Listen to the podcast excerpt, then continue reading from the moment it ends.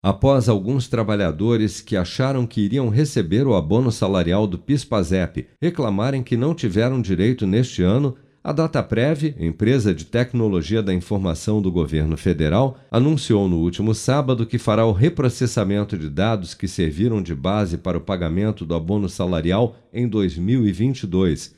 Segundo o governo, inconsistências de informações da RAIS, Relação Anual de Informações Sociais, enviadas pelas empresas foram identificadas pela Dataprev, justificando um reprocessamento mais apurado dessas informações.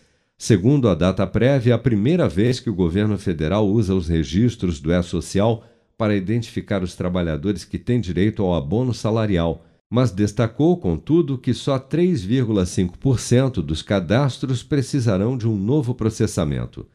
O valor do abono começou a ser pago desde o dia 8 de fevereiro e é proporcional ao período em que o empregado trabalhou com carteira assinada em 2020, onde cada mês trabalhado equivale a um benefício de 101 reais, com períodos iguais ou superiores a 15 dias contados como mês cheio.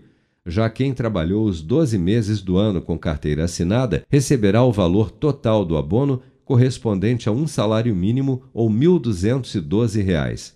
O economista Edgar Leonardo explica que, para ter direito ao abono, é preciso que o trabalhador esteja inscrito no PIS/PASEP há pelo menos cinco anos e tenha trabalhado formalmente com carteira assinada por no mínimo 30 dias no ano retrasado. Quem vai receber esse valor é quem trabalhou em 2020 tá certo? Pelo menos 30 dias, consecutivos ou não. Ele pode ter trabalhado 15 dias e mais 15 dias, ou 20 dias e mais 20 dias. Ou seja, no mínimo 30 dias de trabalho com carteira assinada, está inscrito há mais de 5 anos no PIS-PASEP e ter recebido uma média salarial anual de menos de dois salários mínimos. Feito isso, ele tem direito a receber o PIS ou o PASEP se fosse funcionário público. Segundo a data prévia, os cadastros de 1,9 milhão de trabalhadores apresentaram a necessidade de processamento adicional que deverá ser finalizado até o dia 15 de março.